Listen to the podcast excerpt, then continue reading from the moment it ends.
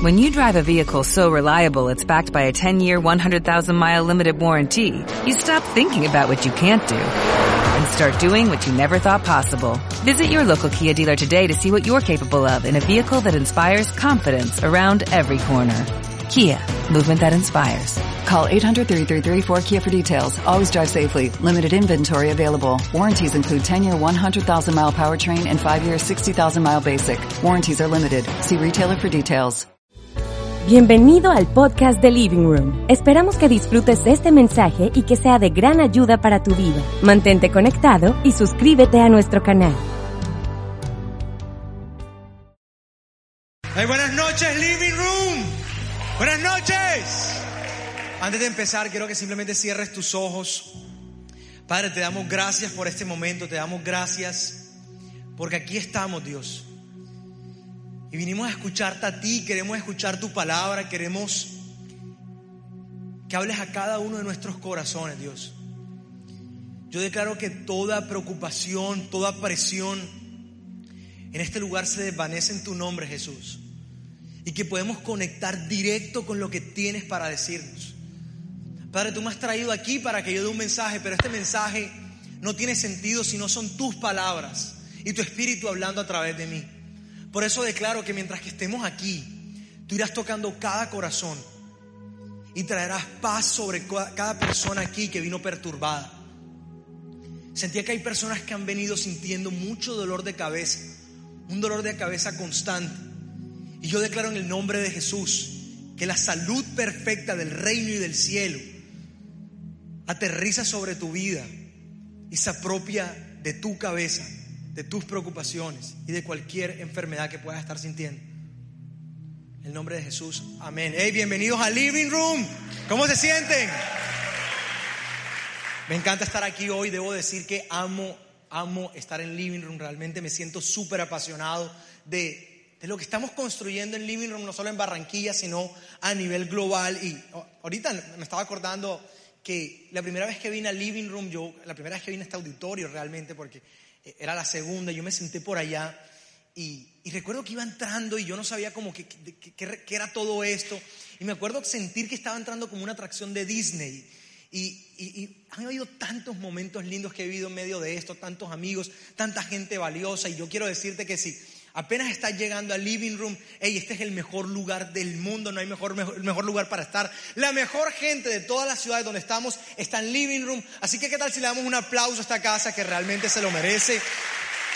Y quiero aprovechar además para saludar a toda la gente que nos ve por nuestra transmisión. Un saludo grande a todos, desde donde sea que nos estén viendo. Living Room es donde tú estés. Y bueno, quiero, empezar antes de contarles el título de este mensaje y entrar en materia haciéndoles una pregunta. Quiero preguntar aquí, ¿quiénes aman hacer mercado? Alcen la mano y déjenla arriba por un segundo, dejen la mano. ¿Quiénes aman hacer compras, hacer mercado? Bueno, hacer mercado, no compras. Ok, bajen la mano los que son mujeres. Vamos a darle un aplauso a estos hombres aquí que, que quedaron pocos en el auditorio. Yo debo confesar que yo odio ir a hacer compra, no me gusta para nada, detesto las filas, no me gusta meterme allí, además que siempre lo hago mal porque siempre compro el aguacate que no está como es, siempre compro los limones malos. O sea, por alguna razón nunca me enseñaron, en mi casa no me enseñaron a hacer mercado. Así que, o sea, realmente no lo disfruto. Y llegué a un acuerdo con mi esposa de que nunca más, desde el momento en que nos casamos, yo creo que una de las razones por las que yo me casé es para nunca más tener que ir a un supermercado. Y hice un acuerdo con mi esposa para que ella se encargara de eso por el resto de la vida. Ahora, ella me puso una única condición.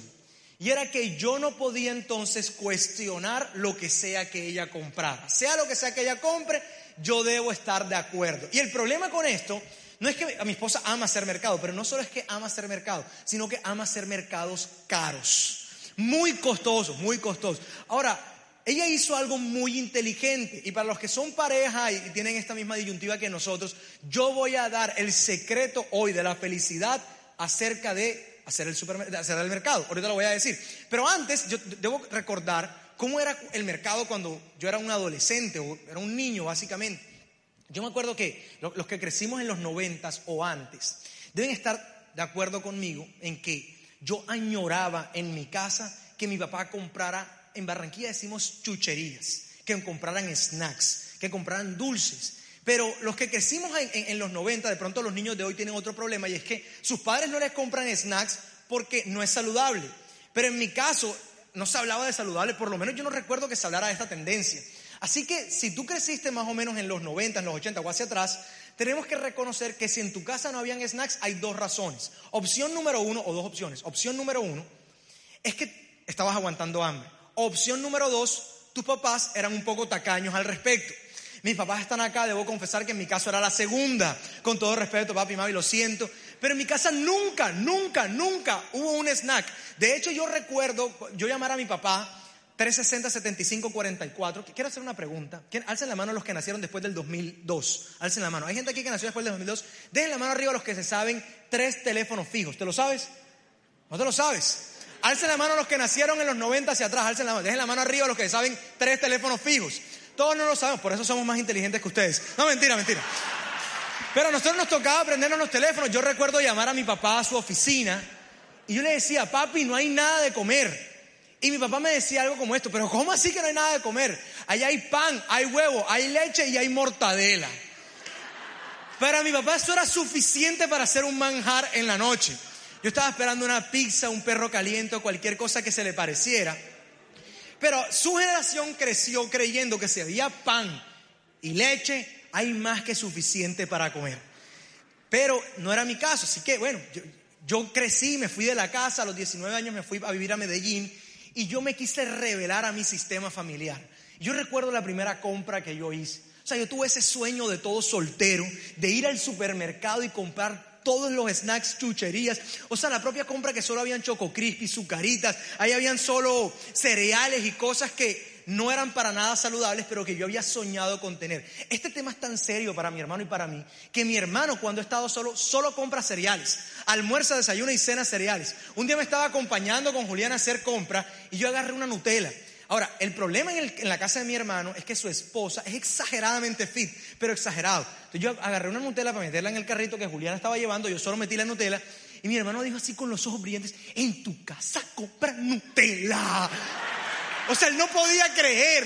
Claro, él estaba conectando no solo con su matrimonio, sino con lo que vivimos en la infancia. Ahora mi esposa, mi esposa, ha sido muy inteligente. Y ella básicamente lo que ha hecho es que ella no pasó de un mercado que yo hacía, eh, digamos, con presupuesto bajo a un mercado de presupuesto alto, sino que ella fue poquito a poquito metiéndome cosas. De pronto yo llegué a mi casa y ya no había mortadela, sino que había jamón y después el queso y cada vez me iba metiendo como más y más cosas. Ahora, el día que yo realmente volteé la mesa fue el día que yo llego a mi casa y encuentro un paquete de huevos de gallina feliz. O sea, yo quisiera saber cuál es la universidad o la institución científica que avala cuáles son las gallinas felices y sobre eso han montado una compañía al respecto. Pero resulta que, voy a llamar a mi amigo Gabo para que venga, mi esposa ha traído una caja de, huevos de gallina feliz que eran muy costosos, mucho más caros que los que ya comprábamos. Ahora, yo quiero preguntarle a ustedes cuál es la diferencia fundamental, lo pueden ver en pantalla si de pronto está muy lejos, eh, que ven entre estos dos huevos. ¿Cuál es la diferencia fundamental? Uno es más grande que otro. ¿Cuál es más grande? El de la derecha es más grande. Ahora, quiero hacerles una pregunta. ¿Cuál creen que estuvo en la concepción del huevo más rápido? ¿El pequeño o el grande? ¿Cuál estuvo más rápido? ¿El grande? ¿Por qué? Exactamente. Acaban de decir porque tiene químicos. La diferencia entre estos dos huevos es que uno es orgánico, llamémosle de gallina feliz, y el otro no es orgánico. Este que no es orgánico tiene químicos, pesticidas y aditivos que lo hacen reproducirse más rápido y más grande en menos tiempo. Bueno, eso es redundante. Es más rápido y más grande. Le vamos a dar un aplauso a Gabo. Y no solo eso, sino que los huevos más pequeñitos son mucho más costosos, por ahí cuatro o cinco veces más costosos. Y les cuento esto porque nosotros pudiéramos creer que es mejor el huevo más grande porque se hizo más rápido. De hecho, para, toda la industria de, la comida, hoy en día es muy, muy complejo que hagan alimentos orgánicos. Pero sin embargo, si yo les hiciera una pregunta sencilla, ¿cuál creen que es más saludable? ¿El pequeño o el grande? El pequeño, porque sabemos que tuvo un proceso natural para que nosotros no las podamos comer. Resulta que estos huevos grandes, estos pollos solo están como unas jaulas y los alimentan con eh, eh, un maíz transgénico y unas, cosas que les agregan. Incluso se comen sus propias heces. Y estos huevos obviamente dan un, un resultado más rápido, pero no son orgánicos. Y básicamente lo que es orgánico, lo que no es orgánico, perdón, es forzado. Es por eso que el mensaje que he traído para ustedes hoy se llama, vamos a leerlo juntos, espiritualidad orgánica. ¿Por qué? Porque nosotros pudiéramos querer buscar una espiritualidad rápida, resultados rápidos, cosas que ocurran rápido. Y eso ocurre muy frecuente en las diferentes áreas de la vida. Por ejemplo, cuando uno quiere tener resultados en su cuerpo, siempre está la tentación, por lo menos en los hombres, de tomar anabólicos y pastillas e inyectarte, porque te da un resultado mucho más rápido. Pregunto, ¿eso es saludable? No lo es y seguramente no te da un resultado largo en el tiempo. Es lo mismo con los negocios.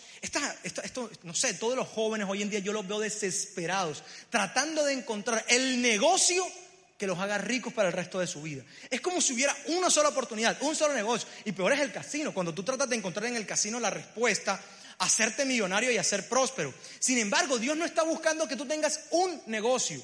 Dios quiere que tú seas próspero. Porque cuando eres próspero, quizás hoy estás pasando por una situación, pero eventualmente será solucionada porque tú al ser próspero atraes la prosperidad. Sin embargo, queremos lo rápido, queremos lo que, lo que inmediatamente dé resultados. Pasa lo mismo en las relaciones. Cuando tú tratas de forzar una relación sin sentar las bases, sin poner los límites, generalmente esas relaciones van a ser, eh, no, van a prosperar, no, van a, sí, no van a prosperar esas relaciones de pareja. Ahora, tú preguntarás, sí, pero ¿qué, qué tiene que ver eso con la espiritualidad?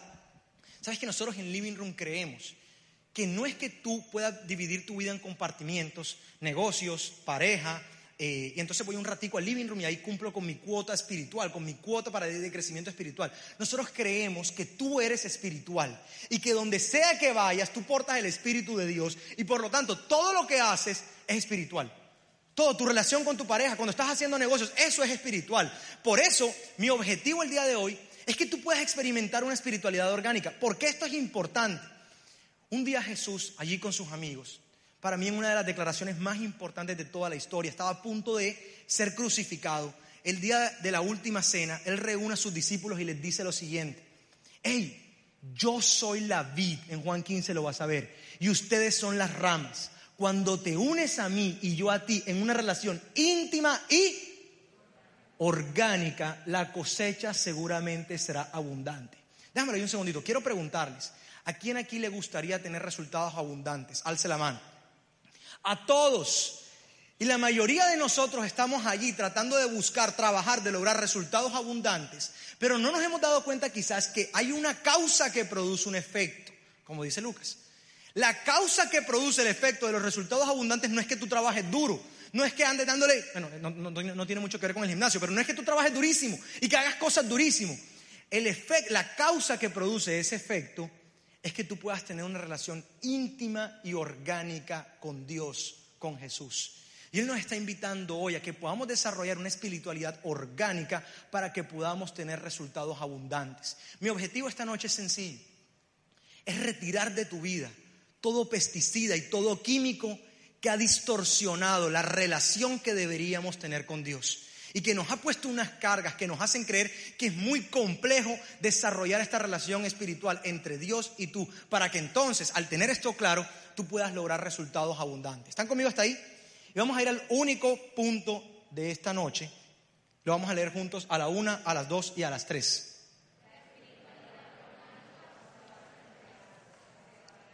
La espiritualidad orgánica no se basa en lo que haces, se basa en lo que eres. Voy a tratar de desmenuzar esto y además voy a todo el tiempo estarme devolviendo a este momento en que Jesús estaba con sus discípulos diciéndole cosas. Acuérdense que él les decía, si tienen una relación íntima y orgánica, no lo pierdan de vista, entonces la cosecha será abundante. Pero no solo les dijo eso, les dijo una serie de cosas más que vamos a estar abordando. Y básicamente quiero, quiero antes de irme más profundo, no sé si recuerdan el programa Cazadores de Mitos que daban en Discovery Channel. ¿Alguien lo recuerda? Alza la mano. El programa era buenísimo, Yo, a mí me encantaba. Es, es un programa que empezó en el 2003 y terminó en el 2018, súper exitoso. Y básicamente lo que hacía el programa era traer un mito muy famoso y exponerlo ante un contexto científico para ver si era real o era mentira. Por ejemplo, seguramente tanto tú como yo hemos escuchado esto de que si tú estás echándole gasolina al carro y te llaman, no puedes recibir una llamada porque el celular explota, explota el carro, explota la gasolinera y explotas tú dentro del carro. ¿Alguien ha escuchado eso? Seguramente lo hemos escuchado. Ellos llevaron ese mito y resultó que el mito era falso. También exploraron cosas más densas, como si realmente el hombre fue a la luna. Hay una teoría de conspiración por allí que dice que el primer Apolo nunca llegó a la luna. Y resulta que ellos traen todo esto y lo empiezan a investigar. No voy a dar la respuesta para no ganarme aquí de pronto a alguien que dice que no, que sí, no, no voy a entrar a la respuesta. Pero también iban algunos mucho más sencillos. Hubo uno, por ejemplo, que quizás te has visto las películas estas de las guerras nucleares, nucleares, que lo único que queda después de la guerra son las cucarachas. ¿Han visto eso? Ellos exploraron a ver si era cierto que si había una guerra nuclear, solo quedaban las cucarachas. Mentira, no van a quedar las cucarachas, así que podemos estar libres de toda preocupación de cucarachas.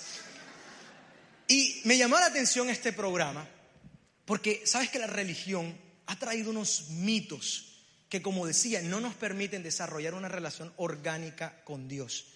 Y estos mitos no son de hoy, tienen más de dos mil años, desde que Jesús estuvo en la tierra, estuvo lidiando con estos mitos. Por ejemplo, yo recuerdo que hay una historia en la que Jesús está caminando con sus discípulos y ellos empiezan como a tomar comida, eh, unos frutos, en medio del día del descanso.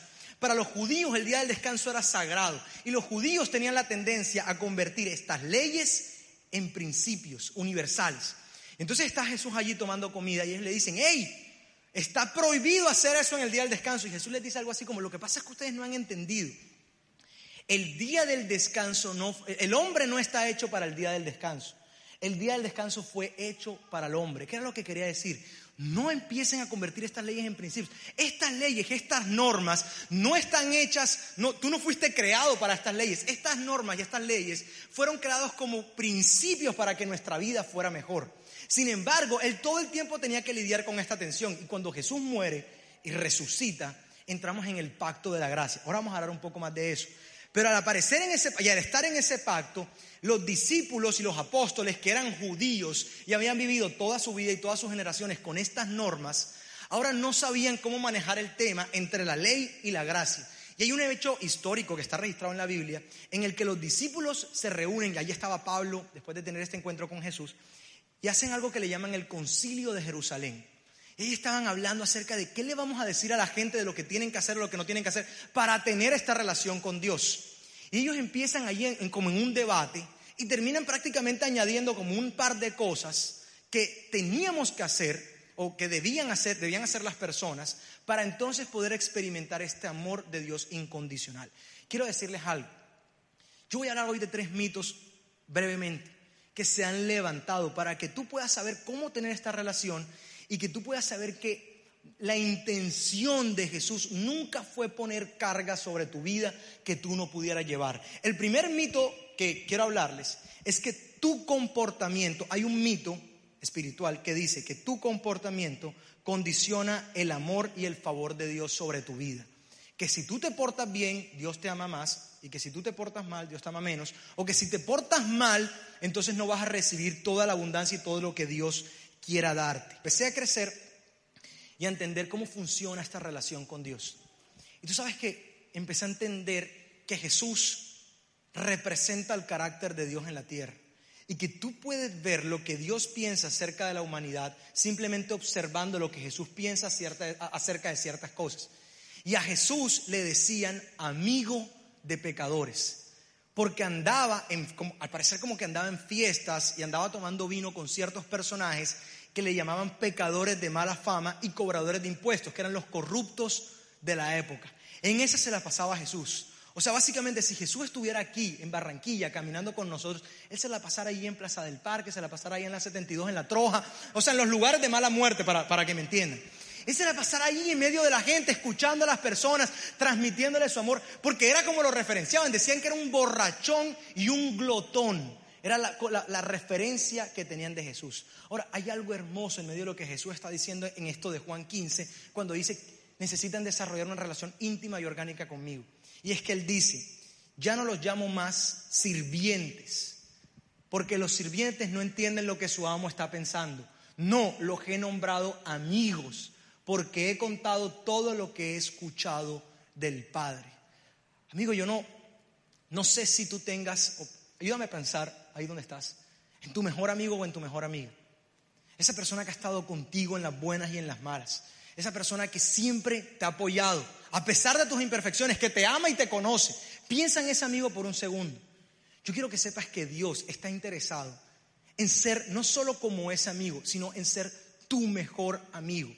¿Y eso qué impacto tiene, Sebas? ¿Qué, ¿Qué, sentido tiene eso? Cuando tú entiendes que Dios es tu amigo, tú sabes que en una amistad real, genuina y orgánica, tu amigo, a pesar de tu comportamiento, siempre quiere lo mejor para ti.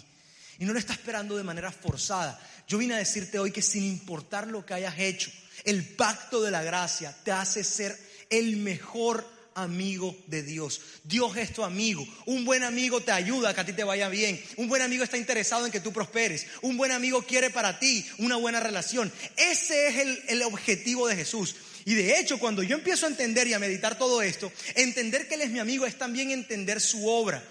No sé si te ha pasado, pero todos siempre hablamos de esto de la cruz y que Jesús perdonó nuestros pecados, presentes, pasados y futuros, y hablamos de esto. Pero hay un momento en que Jesús está clavado. Y Él está viendo allí a la gente que lo azotó, que lo humilló, que lo maltrató.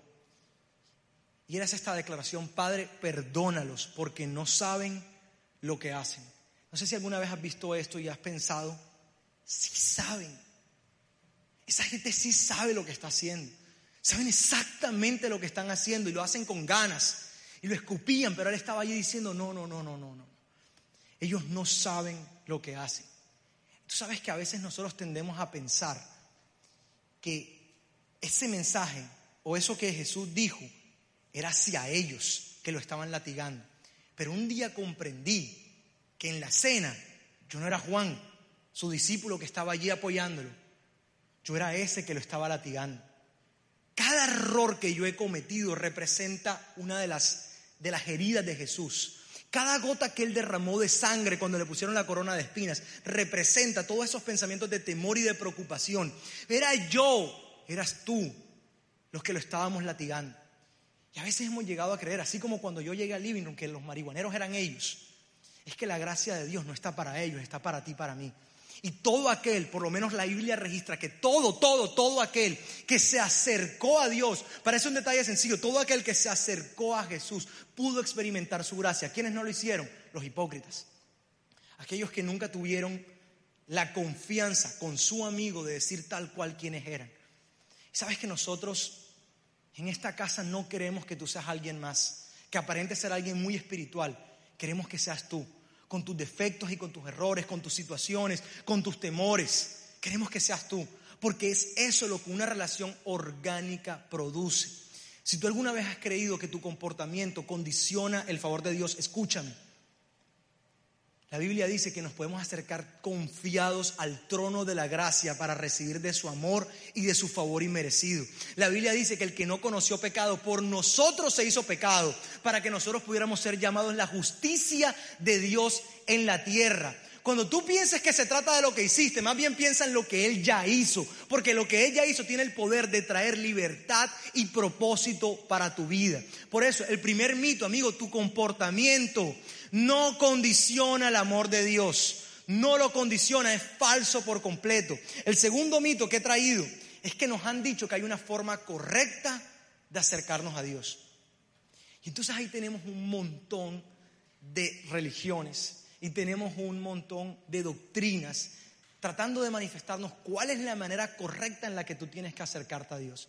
Y tenemos ahora los evangélicos peleando con los católicos, porque es que si le oran a la una o a la otra, o si le dicen a este o al otro, y tenemos a los bautistas diciendo que los evangélicos están pensando en los dones del Espíritu y que eso no es así porque eso ya pasó, y tenemos a los católicos pensando en que todos estos son unos fanáticos, y tenemos una lluvia de personas criticándose los unos a los otros, pero el mensaje de Jesús fue clarito, no se trataba de cómo te acercabas, se trataba, ahí mismo lo dijo en Juan 15, hablando de cómo tener una relación orgánica, este es mi mandamiento, que se amen los unos a los otros como yo los amé. esta es la mejor forma de amar. Amigo, amiga, no se trata, es más, nosotros no pretendemos que tú llegues al living room y que ahora te conviertas en lo que nosotros creemos. Lo que buscamos a través de, este, de esta plataforma, lo que buscamos a través de esta experiencia, lo que buscamos a través de esta organización, es simplemente ser un puente para que tú puedas conectar con Jesús, si tu, con Dios y con Jesús. Si tu relación se basa en los líderes de esta casa, si tu relación se basa en lo que otros puedan decir, en lo que la banda está tocando, que es maravilloso, si tu relación se basa en eso, vas a frustrarte en el camino porque vas a necesitar en algún momento desarrollar tú mismo esa esa genuinidad, esa espiritualidad orgánica para traer todo lo que Él tiene para tu vida. Yo creo que Jesús tenía esto claro. Y un día Él llegó a una sinagoga. Y en medio de esa sinagoga había un hombre con una mano deforme. Y este hombre, al parecer, había nacido con esta mano deforme toda su vida. Y los religiosos, una vez más, le ponen una prueba a Jesús y le dicen, ¿es posible sanar el día del descanso? Nuevamente confundiendo las leyes con principios. Y entonces, básicamente lo que hace Jesús es decirle a este personaje, extiende tu mano, para que su mano pudiera ser restaurada. Pero antes, hay algo que a mí me llama la atención de esta historia. Porque la Biblia dice, lo vas a ver en el versículo anterior, que Jesús vio a este hombre. Él fue quien lo vio. Al parecer, trato de imaginarme la escena. Cuando Jesús llega a la sinagoga, él se queda mirando a este personaje. Y entonces cuando lo ve, es que le hacen esta pregunta tricky, esta pregunta con trampa, para poderlo luego crucificar y matar y condenar. Sin embargo, Jesús empieza a darle valor a este personaje. Y yo quiero que te pongas en contexto conmigo. Hace dos mil años, en ese contexto judío, las personas que nacían con una deformidad física se creía que traían un pecado generacional de sus padres y de sus abuelos. Por lo tanto, era un maldito. Y entonces este hombre, puedo imaginármelo viviendo su vida, pensando que era un maldito. Y traía su mano, y me lo imagino en su túnica, escondiendo su mano deforme para que nadie pudiera darse cuenta que le estaba escondiendo algo. Me lo imagino allí en medio de las fotos escondiendo su mano para que nadie pudiera ver su mano y entonces pudiera ah, eh, conectarlo con que era un maldito y que su familia era una familia pecaminosa. Y entonces Jesús empieza a darle valor. Y empieza a decir, si tuvieran una oveja y una se le pierde, ustedes irían a buscarla, la rescatarían de un pozo y empieza a darle valor y luego le dice, extiende tu mano. Y dice la Biblia que su mano quedó completamente restaurada como la otra. Tú sabes que yo leía esta historia y me preguntaba, ¿quién soy yo en esta escena? Y yo creo que esa mano representa nuestras luchas. Yo no sé con qué preocupaciones viniste tú hoy. Yo no sé con qué situaciones viniste. Yo no sé de dónde viniste. Pero todos tenemos una mano que hemos venido escondiendo durante mucho tiempo. Yo tengo claro que yo he tenido, he luchado con la autosuficiencia. Tengo claro cuáles son mis luchas. Y sabes que mientras que pensaba en esta historia, pensaba en esos momentos en que a veces estoy viendo mi celular, las cosas que no debo ver. A veces trato a mi familia como no debería, a veces trato a las personas como no debería porque soy un ser humano y me equivoco. Y puedo imaginarme a Jesús diciéndome, yo soy tu amigo, extiende tu mano para que yo pueda extender mi mano y entonces restaurar mi vida.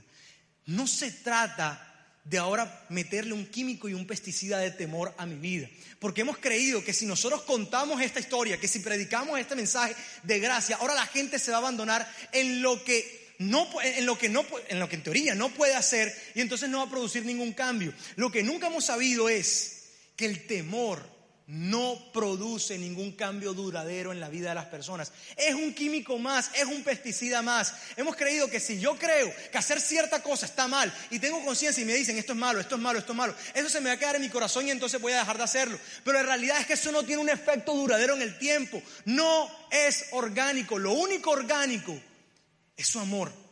Y es diferente, por ejemplo, en mi relación de pareja, lo mismo pasa en la relación con Dios. Cuando yo tengo mi relación de pareja basada en el temor y tengo a Juliana todo el tiempo diciéndome, es que ser infiel es malo, ser infiel es malo. Si eres infiel, no vamos a poder disfrutar la vida, no vamos a poder criar a tus hijos. Y todo el tiempo me tiene pensando, yo salgo a la calle a no ser infiel por temor a perderla. Eso es una cosa.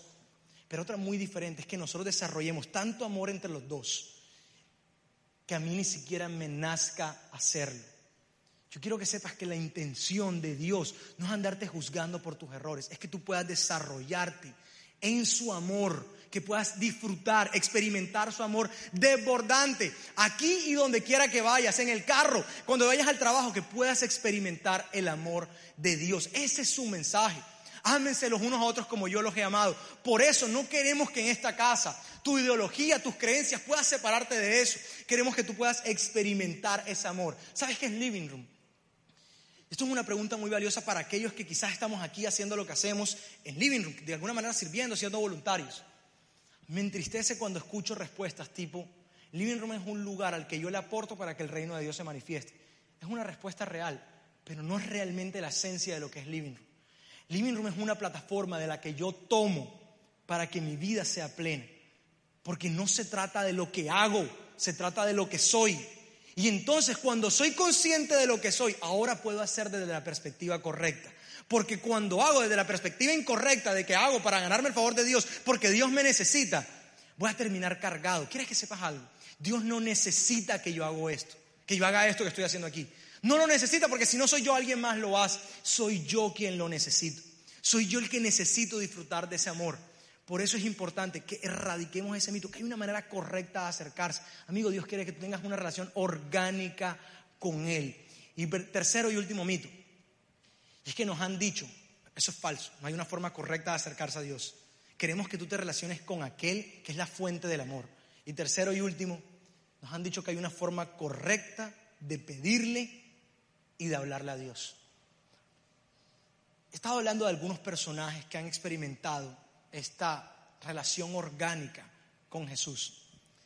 Pero hablando de hablarle y de pedirle, a veces hemos confundido que hay una manera correcta de decirle las cosas a Dios. Y que si lo decimos de cierta forma, entonces quizás lo convencemos. Y que si lo, decimos de otra, de pronto no tanto. Pero ahí me encontré con la historia de Josué un día, en el que Josué, el sucesor de Moisés, él estaba siendo oprimido con su pueblo por cinco, eh, por, sí, por cinco pueblos, estaba siendo oprimido por cinco gobernantes y lo estaban buscando para matarlos a él y a todos. Yo creo que a veces tú y yo nos sentimos igual en la vida. A veces sentimos que, que hay demasiado peso, demasiada presión sobre nosotros. Y así se sentía Josué. Ahora, hay algo que Josué hizo que creo que Dios quiere comunicarnos hoy. Y es que a pesar del temor, a pesar de lo que él pudiera estar sintiendo, él le caminó al problema. Y no tuvo tiempo ni siquiera de orar, no tuvo tiempo ni siquiera de esconderse, no tuvo tiempo de irse a un lugar para poder entregarlas a Dios. Él le tocó salir inmediatamente a resolver el problema. Y en medio de ese problema, lo vas a ver en pantalla, Dios le habló y le dijo, Josué, mi favor está contigo, no tengas miedo porque te he dado la victoria. Pregunto, ¿ahí había peleado todavía o no había peleado? Todavía no había peleado. Amigo, hay victorias y lo quiero declarar sobre tu vida, que se ganan antes de que tú incluso tengas que pelearlas. ¿Qué fue lo que hizo Josué? Salió a combatir, a enfrentar el problema. Yo creo que Dios nos está llamando a eso, a salir, que pienses en tus situaciones y salgas y que las enfrentes sin miedo, porque Él está delante de ti y Él te está acompañando. Josué estaba tan empoderado en medio de eso, que mientras que derrotaba a sus enemigos, hizo una oración loca, una que no tenía sentido y le dijo que el sol se detenga sobre Gabaón y la luna sobre el valle de Ajalón. A la siguiente. Entonces el sol se detuvo y la luna se quedó en su sitio. Él estaba tan empoderado solucionando ese problema que le dijo, Dios, yo necesito que me alargues el día porque este problema lo soluciono ya. Yo estoy empoderado, me siento empoderado por ti, lo voy a solucionar ahora. Y en medio de eso, dice la Biblia que jamás, ni antes ni después, hubo un día como ese, cuando el Señor contestó a semejante oración. ¡Wow! Semejante oración. Pregunto, ¿de dónde lo sacó? ¿Quién se lo enseñó? Ahí la gente, yo no veo a la gente repitiendo esa oración. Josué simplemente fue impulsado por una relación orgánica y se atrevió a pedir algo que nunca, jamás ni antes se ha pedido. Fue lo mismo que pasó con el profeta Eliseo. Cuando Elías estaba por morirse, su mentor, él le dice, quiero una doble unción de tu espíritu. ¿Quién se lo enseñó? Él simplemente se atrevió y pidió por una doble unción. Y la Biblia relata que los milagros que hizo Eliseo fueron mucho más de lo que hizo Elías. Y yo no sé con qué situación tú estás viniendo aquí hoy, pero yo quiero que te sientas con tu amigo, ese que está interesado en que a ti te vaya bien, y hagas oraciones del tamaño de Dios, que traigan sobre ti la perspectiva correcta para desafiar la vida. nunca se me va a olvidar un día que estábamos orando por finanzas para Living Room. Estábamos en Medellín con Carlos y con Nati. Carlos empieza a orar y dice algo que nunca se me va a olvidar. Él no pidió por las necesidades que teníamos. Él no oró allí por los millones que necesitábamos. No pidió uno, ni dos, ni tres millones. Oró por recursos inagotables. Yo recuerdo estar escuchando eso y pensar, wow, eso es lo que yo quiero para mi vida. Recursos inagotables. Él se atrevió a hacer una oración grande. Yo, en medio de todo este proceso, sabes que yo, en algún momento, yo perdí esa relación orgánica con Dios. Y yo no sé qué fue lo que me pasó en algún momento de mi vida, pero de alguna manera empecé a dejar de disfrutar lo que hacíamos mi esposa y yo, quizás hablando a nivel personal, lo que yo hacía para Dios. entonces yo hice esta declaración. Recuerdo sentarme con Juliana y ambos decirnos algo así como esto. Finalmente,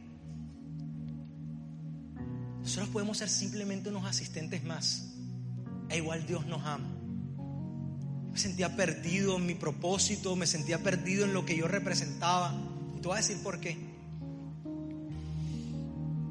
Porque lo que estábamos haciendo a nivel ministerial no estaba dando el resultado que nosotros esperábamos y que nosotros sentíamos que se esperaba de nosotros. Y nos perdimos profundamente.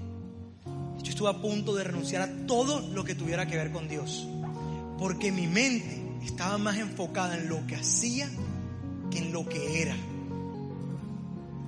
Y en algún momento, de la manera más genuina, nosotros nos fuimos a la playa, intentamos encontrar un lugar donde pudiéramos conectar con Dios. Y quiero decirte algo antes de decirte eso. Yo he sido muy afortunado. Mis papás han trabajado muy duro para darnos a mi hermano y a mí muchas cosas. Hemos experimentado muchos sueños como familia.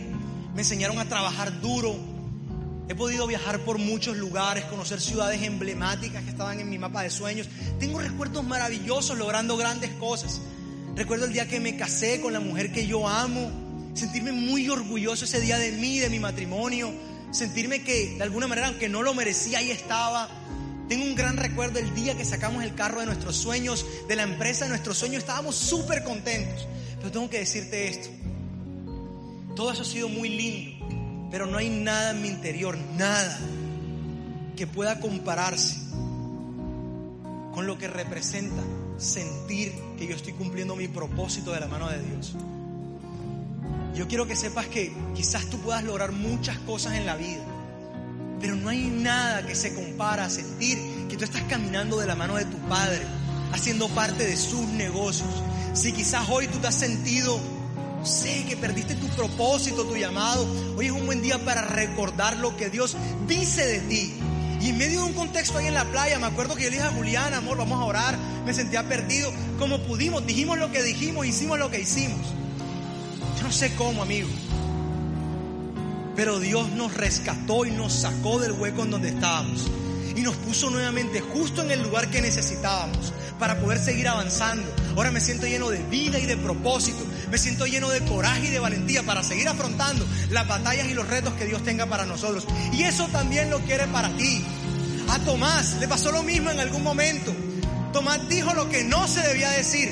Tomás dijo, ¿qué hago? Cuando Jesús apareció luego de resucitar, ahí había Tomás. Él no estaba ese día. Y entonces él sintió que él no podía creer en la resurrección de Jesús hasta que metiera su dedo en las llagas de sus manos y en su costado. Él tenía la excusa perfecta para hacerse la víctima. Tenía la excusa perfecta para no continuar, para mandar esto de Dios a la nada. ¿Cómo así? Yo estuve tres años allí. Tres años estuvo Tomás caminando con Jesús. Y preciso al man se le da por aparecerse el día que Tomás no estaba. Preciso, el día que Tomás no, ahí no aparece Dios. Yo no sé si tú te has sentido así. Pero pasaron ocho días para que Tomás pudiera meter el dedo en la llaga de Jesús. Ocho días. La Biblia no narra qué pasó en esos ocho días. Pero yo pudiera pensar que fueron los ocho días más frustrantes en la vida de Tomás. Ocho días en donde él se preguntaba, Dios no me ama lo suficiente porque a ellos sí, a mí no. Y yo no sé si tú te has sentido así hoy. ¿Te has sentido que quizás Dios se le ha manifestado a otros? Que quizás la vida de otros ha sido muy buena y la tuya no tanto. Pero amigo, lo de Tomás nos enseña que a todos, en algún momento, más pronto que tarde, un día, vamos a estar ahí al frente del Maestro, metiendo el dedo en su llaga, experimentando su amor y su gracia, sus resultados abundantes. Él lo hizo orgánico. Él no lo hizo de la manera correcta, no se puso religioso, no se puso con la actitud allí. Él lo hizo orgánico. Esperó su momento para poder meter su llaga, su dedo en la llaga de Jesús. Y eso le digo, Tomás, aquí estoy. Mete tu dedo en mi llaga. Yo no sé qué problemas estás enfrentando y si estás en esos ocho días. Hace más o menos un año, mi esposa y yo perdimos un bebé y ahí me encontraba yo en mis ocho días. Yo sabía, yo, ¿por qué? Si nosotros hemos sido buenos, si nosotros hemos hecho lo que corresponde, caminamos de la mano de Dios, oramos por esto, nos ilusionamos con esto, ni siquiera lo buscamos. Estábamos frustrados. Pero Él se manifestó ante nosotros. Y ahí estamos con ocho meses de embarazo. Estamos a punto de tener otro. Y yo voy a meter mi dedo en su llaga. Yo voy a experimentar su gracia en mi matrimonio, en mi familia y me rehuso a creer que no lo voy a experimentar en cada área. Por eso quiero que te pongas de pie ahí donde estás. Jesús tenía compasión sobre todo aquel que veía. Y yo quiero ver así, quiero ver tus problemas, quiero sentir que los problemas de la humanidad no solo son tus problemas, son los problemas de Dios y no son más grandes que Él. El destino de Tomás, su destino era caminar con Dios, su destino era avanzar agarrado de su mano. Yo quiero que sepas que Jesús está aquí y Él trae estas palabras hoy renovadas sobre tu vida. Yo soy la vid, ustedes son las ramas. Cuando te unes a mí, en una relación íntima y orgánica, seguramente la cosecha será abundante. Escucha, te he amado como mi padre me amó a mí. Siéntete como en mi casa en mi amor. Les he, dicho, les he dicho estas cosas con un propósito. Que mi felicidad, la felicidad de Dios, sea tu felicidad. Y que la alegría sea completamente madura. Este es mi mandamiento. Ámense los unos a los otros como yo los amé. Es la mejor forma de amar. Tú no me elegiste a mí, recuerda. Yo te elegí y te puse en el mundo para que diera fruto, fruto que no se echa a perder, como portadores de fruto. Todo lo que pidan en relación conmigo, Él les dará. Amigo, Él te escogió a ti, tú no lo escogiste a Él. Nuestra historia empieza el día en que Él nos vio, nos, nos llama a estirar la mano y ese día nuestra historia cambia para siempre. Por eso no hay nada, nada que podamos hacer para que su amor se separe de nosotros. Dale más potencia a tu primavera con The Home Depot. Obtén una potencia similar a la de la gasolina para podar, recortar y soplar con el sistema OnePlus de 18 voltios de Ryobi desde solo 89 dólares. Potencia para podar un tercio de un acre con una carga. Potencia para recortar el césped que dura hasta dos horas. Y fuerza de soplado de 110 millas por hora. Todo con una batería intercambiable. Llévate el sistema inalámbrico OnePlus de 18 voltios de Ryobi. Solo en The Home Depot. Haces más. Logras más.